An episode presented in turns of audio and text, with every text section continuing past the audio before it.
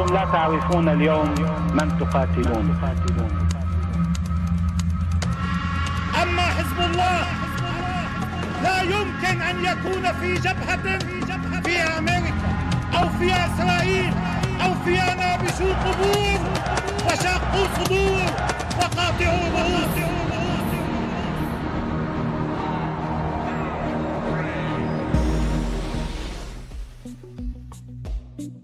Bismillah Le fait marquant de l'actualité de ce mois d'août 2021, c'est bien évidemment la prise de contrôle de l'intégralité du territoire afghan par les talibans. Alors il ne s'agit que d'une petite surprise puisqu'en vérité, quelques semaines après avoir fait assassiner le général Qasem Soleimani, Donald Trump annonce euh, des pourparlers avec les talibans, à savoir euh, les négociations pour pouvoir retirer les troupes américaines de ce pays. Ce retrait était conditionné au fait que les talibans n'entretiennent aucune relation avec des forces, des mouvements ou des États qui seraient hostiles aux États-Unis d'Amérique. Et euh, cet accord a donc été signé par Mike Pompeo sous l'administration Donald Trump. Aujourd'hui, en 2021, c'est en fait Joe Biden, le nouveau président des États-Unis d'Amérique, qui met en application cette décision déjà ancienne donc, ce qui crée énormément de débats, une certaine tumulte médiatique, certains crient au terrorisme et d'autres scandent la victoire. La véritable question qui se pose donc aujourd'hui, les talibans sont-ils des terroristes ou des résistants? Pour en parler avec moi aujourd'hui, j'accueille Thibaut. Bonjour à toi Thibaut. Bonjour, bonjour. Alors, est-ce que tu pourrais te présenter, Thibaut, s'il te plaît? Oui, bien sûr. Bah, en fait, je suis un, citoyen lambda euh, qui m'intéresse un petit peu à, ces sujets. Pas de très près, euh, d'un petit peu loin. Donc, euh, bah, je suis en général informé par les médias mainstream et après, j'essaye d'essayer de trouver des infos un peu plus en profondeur et dont tu me fournis souvent ces informations. Donc, ça, ça tombe très bien. On va essayer de creuser ça tous les deux, du coup.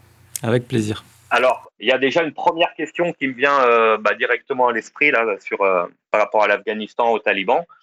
Bah, c'est déjà de savoir si c'est les mêmes personnes, si c'est le même groupe euh, de, talibans dont on entendait parler à l'époque, ou, si déjà par rapport à ça, il y a du changement. Alors effectivement, il y a une confusion par rapport à ça, puisque en fait, dans le début des années 2000, et notamment suite à l'attentat perpétré par Ben Laden et Al-Qaïda contre le World Trade Center, on avait un peu une tendance dans les médias mainstream à faire une corrélation systématique entre les talibans et Al-Qaïda.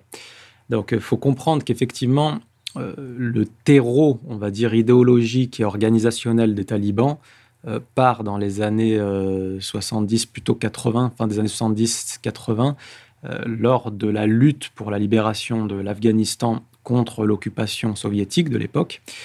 Et évidemment les États-Unis, pour aller soutenir tous les ennemis, on va dire, de l'Empire soviétique, euh, via l'intermédiaire des services pakistanais, mais aussi et surtout des services saoudiens, ils ont introduit en Afghanistan ce qu'on appelait les Afghans arabes, et euh, dans lesquels il y avait effectivement un, gros terreau idéologique et une pénétration assez importante de ce qui sera plus tard Al-Qaïda, Ben Laden, etc.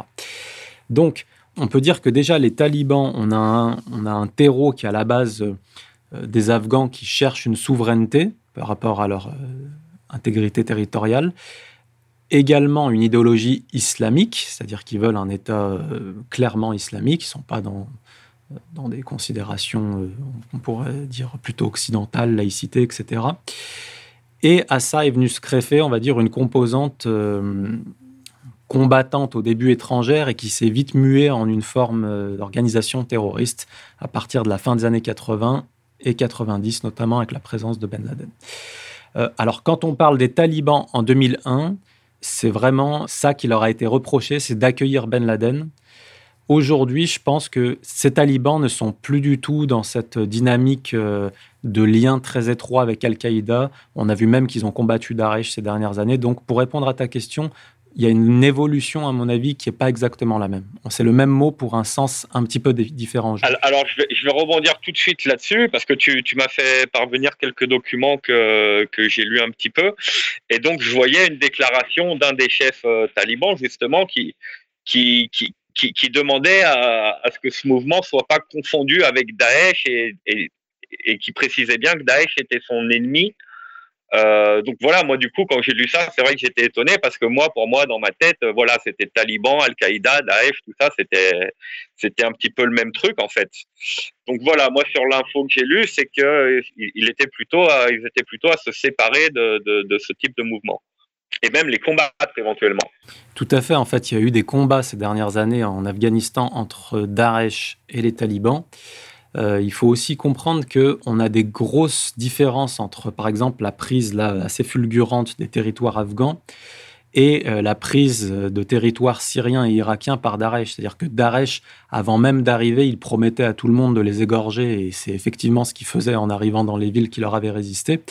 Euh, alors que là, sur le phénomène, j'ai envie de dire, taliban en Afghanistan, on a, on a un phénomène plutôt inverse. C'est-à-dire que même le président qui est parti là, euh, en tout cas les forces politiques qui leur étaient opposées durant euh, plusieurs années, ils ont plutôt appelé à une unité pour construire un, Afghanistan plus prospère ces prochaines années.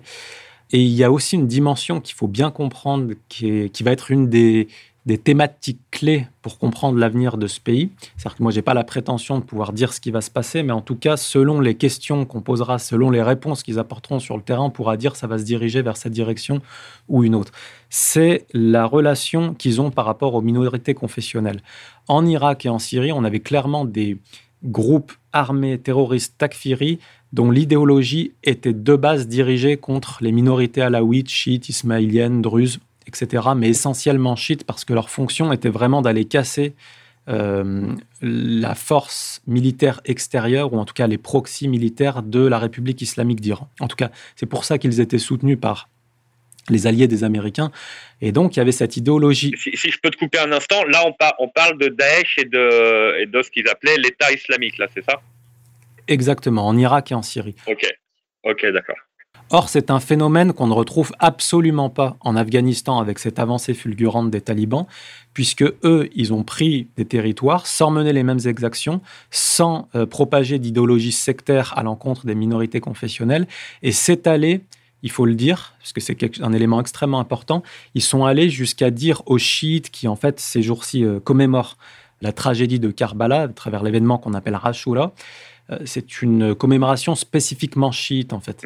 Et ils sont allés euh, voir les chiites en leur disant, vous pouvez continuer, il n'y a aucun souci, et si jamais il y a un peu de tumulte à cause du fait qu'il y a un bouleversement politique, on est prêt à sécuriser vos cérémonies et on, est, on se tient à votre disposition et à votre service pour vous protéger en cas de besoin. C'est à vous de faire ce choix ou non.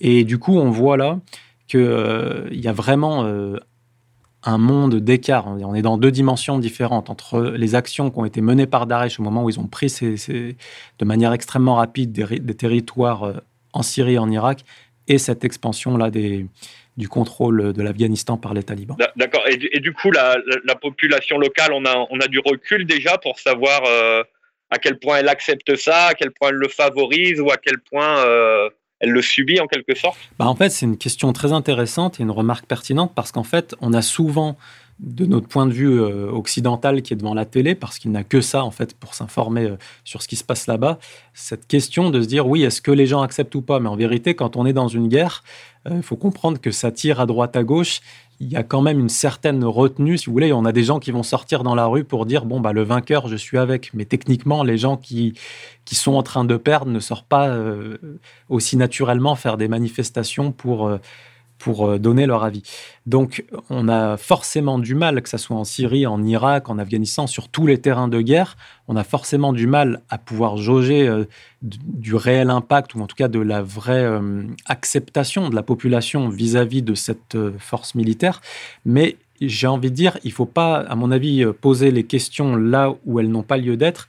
Euh, les talibans ont d'abord combattu une force illégale internationale menée par les États-Unis d'Amérique qui sont venus faire la guerre à ce pays, qui l'ont détruit, qui ont d'abord soutenu le terrorisme dans les années 90, euh, surtout là-bas, en soutenant les, groupes les plus extrémistes et qui l'ont ensuite euh, soi-disant combattu. Mais enfin bon, il n'y avait pas besoin de passer 20 ans là-bas pour... pour, anéantir Al-Qaïda. Ce qui voulait, c'était clairement occuper ce pays. Et donc, les talibans ont une légitimité du point de vue euh, militaire à combattre cette forme d'occupation qui est totale, il faut bien le dire.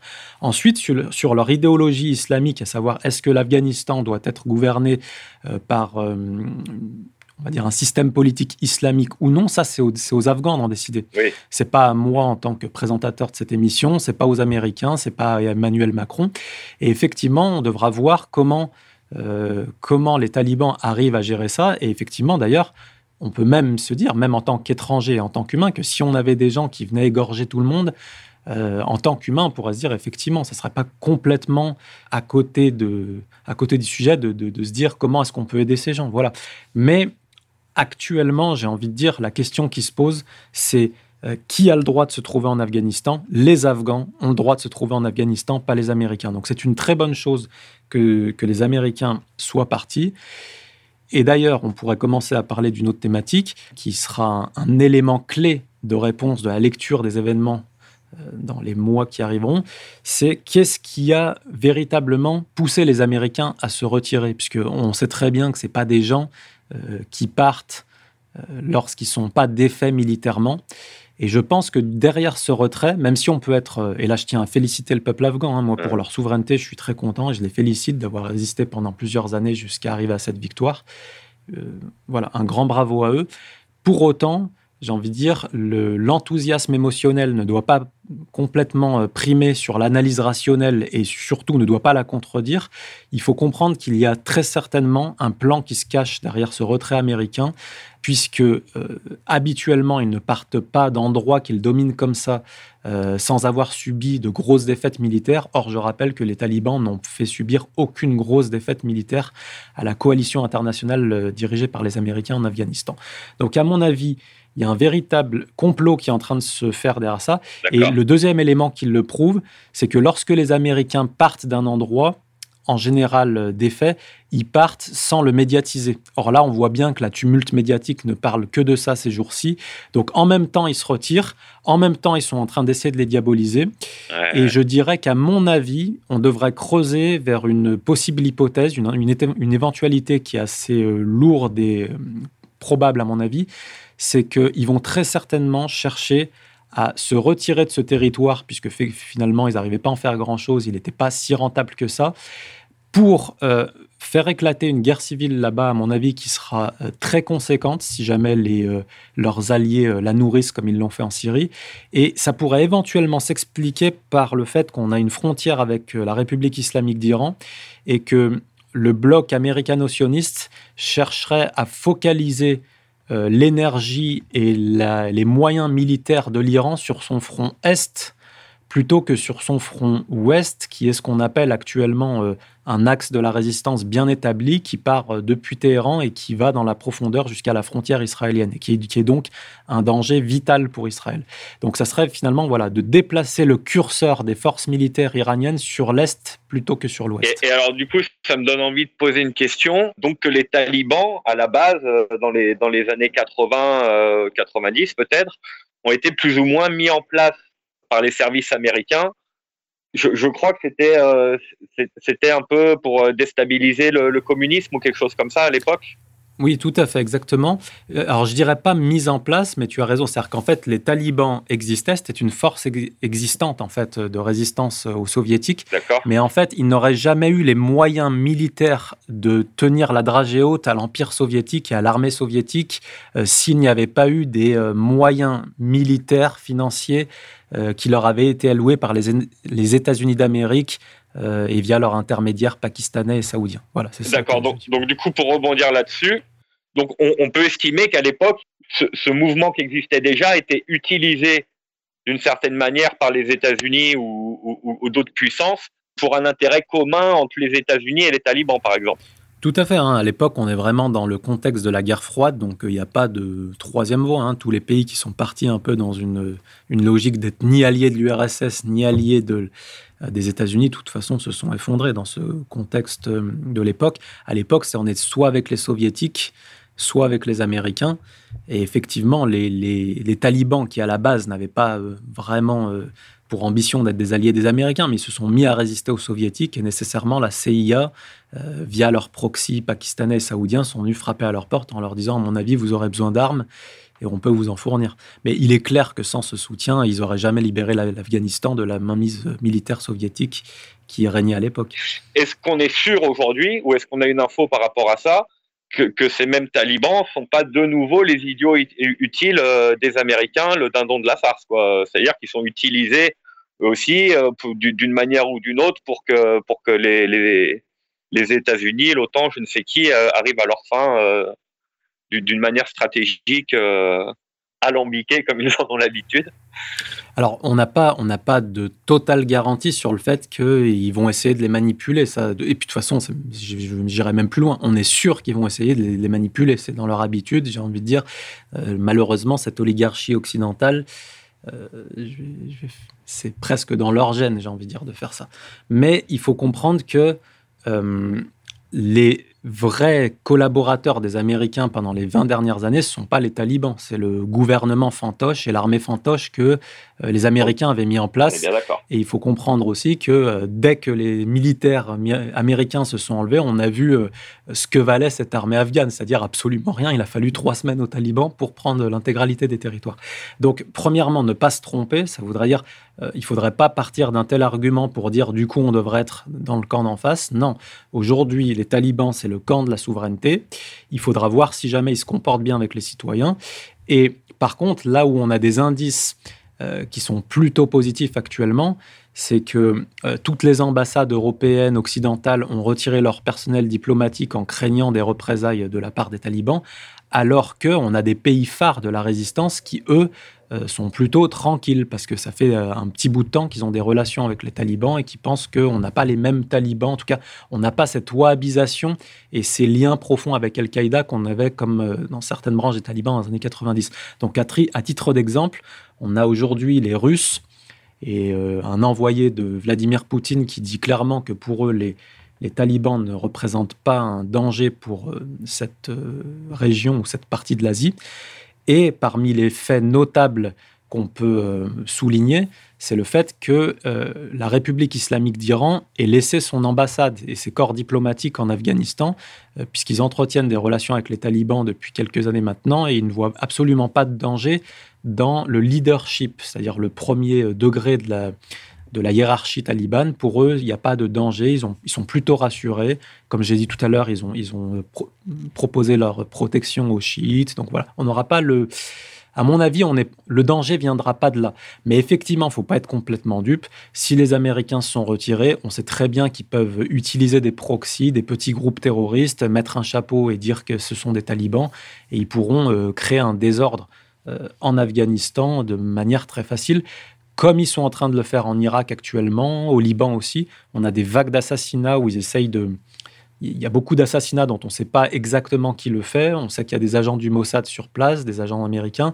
Et, euh, tout ça, ça pousse un peu euh, les gens les plus sanguins, les plus brutaux et les, plus, ou les, moins bien formés politiquement à aller se venger tout de suite, ce qui est absolument la chose à éviter, puisqu'en vérité, c'est dans ce cadre-là qu'on peut faire partir une guerre civile. Et ça, ça va avoir lieu en Afghanistan. On, pousse à la guerre civile, on pousse à la division des gens et, euh, et, on place nos pions euh, et on place nos pions en même temps. Oui, exactement. Après, il y, y, a un élément qui est important aussi, qui peut constituer un élément de réponse à ta remarque. Il faut savoir que les Américains, à la base, n'avaient pas prévu de retirer en fait toutes les forces de l'OTAN. C'est-à-dire que eux ne voulaient plus être sur place et ils devaient laisser le contrôle euh, de, on va dire des points stratégiques à l'armée turque. C'était Erdogan normalement qui devait faire le proxy des Américains, euh, notamment l'aéroport de Kaboul, hein, ce qui est, vraiment l'endroit le, plus stratégique pour le pays à mon avis. Et en fait, les talibans ont dit clairement ces dernières semaines que euh, ils auraient des relations très bonnes avec tout le monde, mais qu'en fait, si les Turcs maintenaient une présence militaire sur place, ils allaient les attaquer, ils les considéraient comme un ennemi. Et j'ai envie de dire, c'est une très bonne chose à mon avis, parce que on peut imaginer, et d'ailleurs c'est certainement ce qui s'est passé, que euh, Biden est dans cette ligne de la gauche américaine et fait exactement ce qu'avait fait Obama euh, juste avant de lancer les printemps arabes, en disant on va se retirer euh, des pays où il y a des fortes populations sunnites, en tout cas une grosse démographie sunnite, et euh, on se présente du coup comme quelqu'un qui n'est plus votre ennemi. On se souvient du discours d'Obama au Caire en 2009 ou 2010 où il disait salam alaikum aux Égyptiens. Et euh, un an plus tard, on a. Euh, qui lui a valu un, prix Nobel de la paix d'ailleurs. Qui lui a valu un, prix Nobel de la paix, mais qui lui a surtout permis de lancer un printemps arabe qui était en vérité le, costume cravate des terroristes takfiris qui arrivaient 200 mètres derrière. Et du coup, on a très certainement le même plan avec Joe Biden, puisque euh, il voulait en fait à la base retirer ses troupes en disant bah c'est plus nous votre ennemi, on n'est plus une force d'occupation. Ceux maintenant qui vous occupent et qui font le travail pour nous, c'est vos frères turcs sunnites. Et très certainement qu'il y avait un projet, et à mon avis, on le vérifiera dans ces, dans ces prochaines semaines ou prochains mois, euh, on va commencer à avoir des problèmes chiites sunnites, puisque, à mon avis, le plan, c'est de dire on n'est plus votre ennemi, euh, l'ennemi, c'est qui? Bah, C'est euh, notre principal ennemi, justement, à nous les Américains. Votre ennemi et notre ennemi, c'est la République islamique d'Iran. Et à mon avis, c'est ça qui, euh, qui, se trame derrière ce truc. Sinon on, ne peut pas, sinon, on ne peut pas expliquer un retrait aussi fastoche, passez-moi l'expression, des Américains alors qu'ils ne subissent pas de gros revers militaires dans la région. L'Afghanistan est une base importante pour eux pour pouvoir éventuellement déstabiliser l'Iran ou n'importe quel pays qui leur fait front, mais en, vérité, il y a que l'Iran, en tout cas le leadership de, cet axe de la résistance qui leur fait front, c'est l'Iran. Ils n'ont pas réussi à déstabiliser ça malgré toutes les tentatives qu'ils y font depuis des décennies et, et euh, on va dire spécifiquement depuis ces dernières années. Et du coup, à mon avis, ce retrait doit être compris euh, dans cette stratégie de longue durée, à savoir d'envoyer des proxys euh, faire le travail que les Américains ne peuvent pas se permettre de faire. Et si j'ai bien compris ce que tu disais tout à l'heure, actuellement, la seule ambassade qui est restée en Afghanistan, c'est bien l'ambassade d'Iran.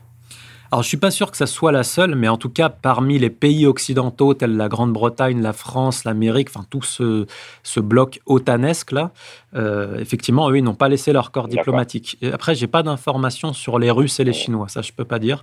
Mais en tout cas, ce que je sais, c'est que les corps diplomatiques russes et chinois ne, ne participent pas du tout à la campagne de diabolisation actuelle des talibans. Au contraire, ils disent on a des relations avec eux, on pense qu'ils sont plutôt euh, apaisés, euh, rationnels, qu'ils ont envie d'avoir des bonnes relations avec tout le monde. Et il ne nous semble pas que ça soit euh, du tout la même configuration qu'avec Daesh ou Al-Qaïda. Quand on dit avoir des, relations avec eux, j'arrive pas à voir. J'arrive pas vraiment à avoir d'image sur, ce que peut être les talibans. Est-ce que c'est comparable à, un groupe comme le Hezbollah ou, ou est-ce que ça n'a rien à voir? C'est vraiment autre chose bah, ça dépend l'angle d'attaque de l'analyse, ça dépend du, on va dire, du, critère qu'on va mettre en avant dans l'analyse.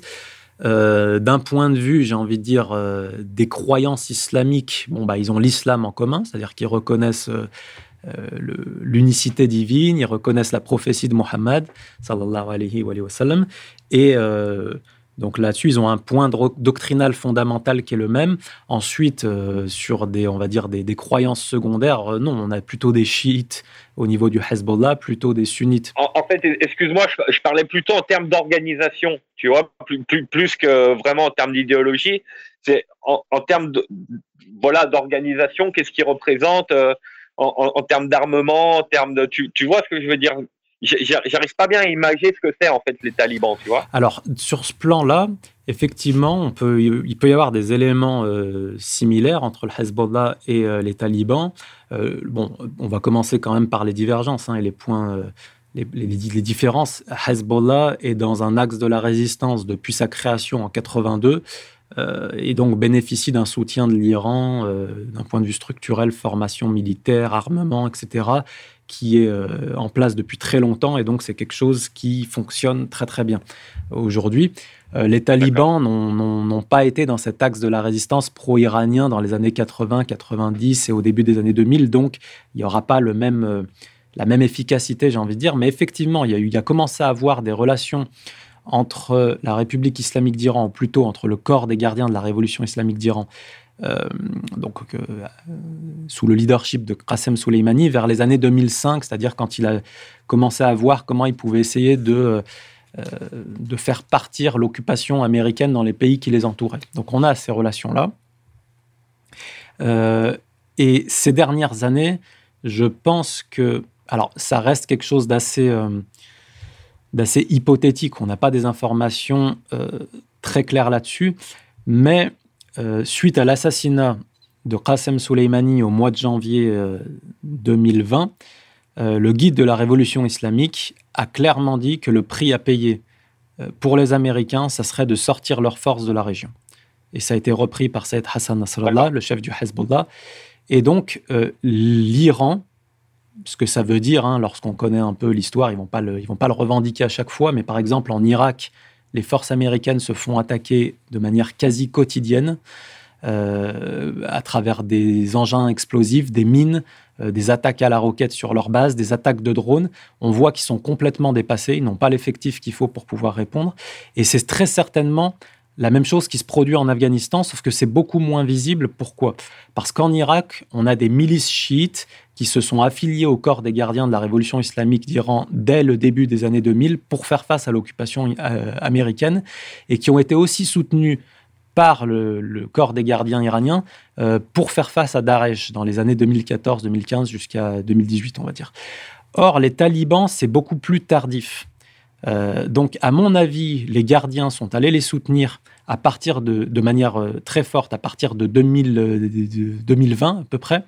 Et j'ai un élément qui, à mon avis, permet de valider cette thèse, c'est qu'en fait, trois semaines après l'assassinat de Qasem Soleimani, on a un avion d'espionnage, mais c'est pas des drones, c'est des, avions avec des équipages à bord et qui volent beaucoup plus haut que les drones, normalement au moins à 10 000, 10 000 mètres de hauteur, entre 5 et 10 000 mètres de hauteur. Et qui ont été abattus par les talibans. Cet avion a été abattu par les talibans. Or, les talibans n'ont pas l'armement nécessaire pour abattre des, euh, des, avions de ce genre.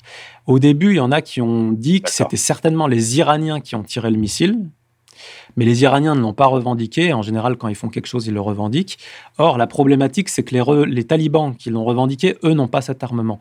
Et donc, très certainement, on a le corps des gardiens de la révolution islamique d'Iran qui, pour se venger de l'assassinat du général Qassem Soleimani, sont rentrés en Afghanistan, sont allés donner ce type de missile à une faction euh, des talibans qu'ils connaissaient bien. Et les talibans ont abattu ce cet avion en, guise de représailles. Et donc, on avait euh, plusieurs morts. Hein. C'est quelque chose qui a été totalement occulté par les médias. Mais à mon avis, on a là les premiers signes. Effectivement, c'est des signaux faibles qui ne sont pas tellement revendiqués, mais à mon avis, on a des signaux euh, très clairs euh, d'une, on va dire, d'une opération commune voilà, entre talibans et iraniens. Et ensuite, on a vu que les Russes et les Iraniens ont invité les talibans et le gouvernement fantoche des Américains euh, dans des pourparlers pour essayer de mettre la paix euh, entre les deux partis belligérants. Et donc c'est pareil, là il y, a des relations qui ont été nouées entre les talibans et les Russes et les Iraniens à ce moment-là. On ne peut pas encore appeler ça des alliances, on va dire que c'est encore des, des, pourparlers un petit peu un petit peu secrets ou c'est vraiment des, alliances qui sont créées et qui sont euh, entre guillemets officielles euh Non, voilà, il n'y a rien d'officiel.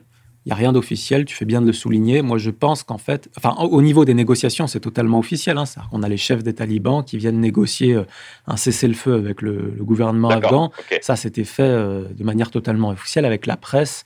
On avait la présence des Russes, on avait la présence des Iraniens. Ça, c'est totalement officiel. Même par, par contre, la fourniture d'armes qui a éventuellement abattu des, euh, des appareils américains, ça, ce n'est pas officiel, mais euh, euh, ça n'est jamais officiel. Hein. Ça devient officiel que 3, 4, 5 ans après, en général. Hein. D'autant plus que, par exemple, dans la résistance irakienne, c'est assez facile de détecter le rôle des Iraniens, puisqu'en fait, la résistance irakienne qui attaque les Américains actuellement reprennent le logo du corps des gardiens de la révolution islamique d'Iran, ou qui est le même que celui de Hezbollah. Donc on voit bien l'affiliation au moins idéologique euh, qui, est assez claire et assez marquée.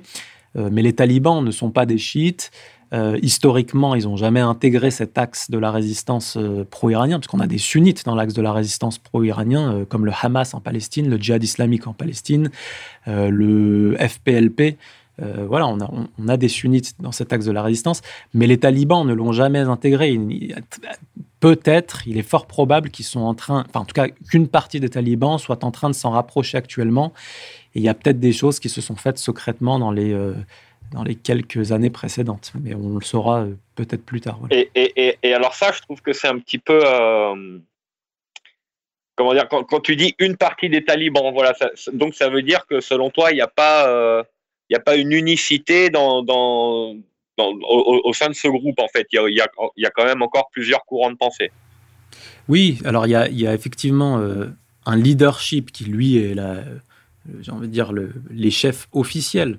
Mais euh, à mon avis, dans ce cas de figure-là, il ne faut pas s'attendre à ce qu'on aura toujours les gens qui portent l'uniforme taliban, entre guillemets, c'est pas un uniforme, la, tenue traditionnelle taliban et qui se revendiquent taliban, il faudrait pas s'étonner si euh, dans quelques semaines ou quelques mois, on a des gens qui mènent des actions qui ne seraient pas en conformité avec ce que les porte-paroles officiels nous disent euh, ou donnent comme ordre ou comme directive principale à leurs euh, combattants. Effectivement, c'est pas des groupes.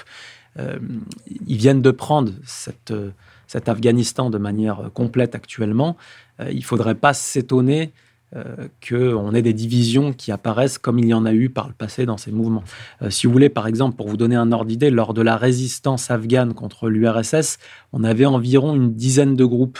Si ma mémoire ne me fait pas défaut, on avait sept groupes sunnites et deux groupes chiites.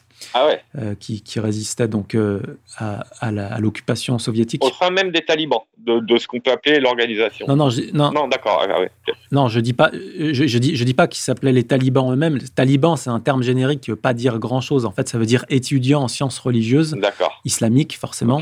Et, et, les gens qui, qui, se revendiquent être des talibans sont des gens qui veulent un État dans lequel ce sera l'islam qui euh, euh, produit, on va dire, les lois, la constitution. Voilà. Donc, euh, derrière, c'est un, un, peu un terme, passez-moi l'expression, fourre-tout, dans lequel on peut un peu tout mettre. En plus, ils ont tous les mêmes tenues, puisque, euh, enfin, comme, comme dans chaque pays, on a des tenues traditionnelles. Bon, voilà, ça, on, met leur petit chapeau, leur petit gilet, leur, leur là là, et puis. Et puis derrière, on met le mot taliban qui est étudiant en sciences en religieuses. Et derrière, ça peut recouvrir euh, une diversité idéologique, culturelle, voilà, ethnique parfois aussi, qui n'est pas censée euh, euh, produire une unité nécessairement. Mais peut-être qu'ils vont, peut-être qu'ils vont dépasser ces, ces, difficultés, voilà.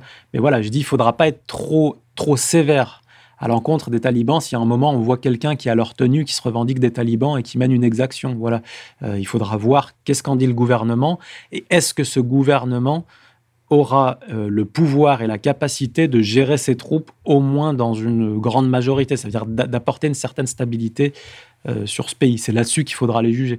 Et à titre d'exemple, je vous ai parlé tout à l'heure de cette protection qui a été euh, proposée aux chiites pour qu'ils puissent commémorer leur événement de Ashura ces jours-ci.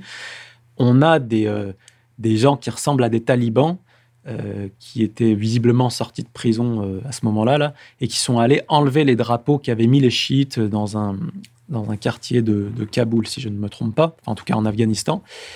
Et euh, les talibans, le pouvoir officiel taliban est venu le lendemain pour remettre ces drapeaux de la communauté chiite pour pas qu'ils se sentent blessés. Voilà.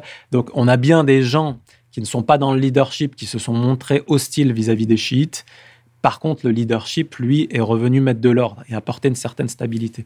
De la même manière, moi, je suis un peu sur les réseaux sociaux euh, euh, des militants euh, afghans, enfin voilà, qu'est-ce qu'ils nous racontent. Il est évident qu'il y en a, c'est des extrémistes et qui vont, qui, par exemple, vont être très hostiles aux chiites afghans, ça c'est, ça c'est, ou, à la République islamique d'Iran. Ah ouais, oui, c'est clair. Maintenant, c'est pas le cas du leadership.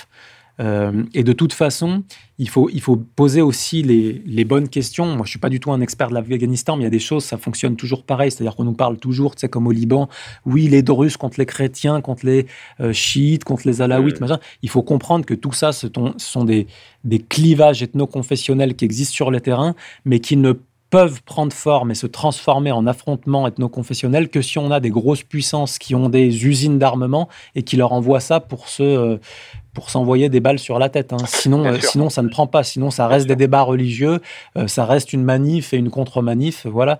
Euh, mais, mais, ça ne donne pas les éclatements qu'on peut voir au Moyen-Orient en général. Quand, quand il y a ça, ça veut dire qu'on a une grosse puissance derrière. Ça peut être le Pakistan, l'Iran, la Russie, les Britanniques, les Américains, les Français. Mais en tout cas, il faut qu'il y ait quelqu'un qui prenne position avec telle ethnie, telle confession. Euh, avec telle idéologie pour qu'un affrontement puisse avoir lieu. Et puis si on n'a qu'un si on qu'un côté qui est soutenu, bah, ça va très vite. Hein. Je veux dire, il élimine l'autre. Et voilà, c'est la mainmise totale, c'est le monopole politique très, très rapidement. Donc voilà, ces guerres, si ça partira dans ce genre de, de clivage, en tout cas d'affrontement et de déstabilisation sur des critères ethno-confessionnels, ça voudra dire nécessairement qu'on a des gros poissons derrière, des grosses puissances qui viennent le nourrir. Il ne faut pas se faire d'illusions là-dessus. Bah écoute, en tout cas, ça a bien, bien éclairé mon, comment dire, mon, avis de, novice euh, sur la question. Donc euh, bah voilà, hein, j'ai un peu posé les questions de base, moi, qui me, qui me sautaient, euh, qui me sautaient dans la tête spontanément quand on en discutait. D'ailleurs, j'en profite pour rappeler à nos auditeurs que nous avons ouvert une chaîne Axe de la Résistance dans laquelle on maintient un fil d'actualité quotidien avec pas mal d'informations qu'on ne trouve pas nécessairement dans les médias mainstream. Donc euh, je vous appelle à venir vous abonner sur la chaîne Telegram Axe de la Résistance. Et en tout cas, je te remercie d'avoir répondu à mes questions et, et, de m'avoir appris euh, et de m'avoir donné ton point de vue sur, euh, tous ces sujets-là. Ben, c'est moi qui te remercie d'avoir accepté l'invitation et d'avoir accepté participer à cette émission. Et puis j'espère qu'on pourra reproduire cette expérience bientôt si Dieu veut, et si tu es d'accord. Eh ben écoute, avec plaisir. C'était très sympa pour moi et très instructif surtout, donc il n'y a pas de problème. Eh bien merci encore. À bientôt si Dieu veut.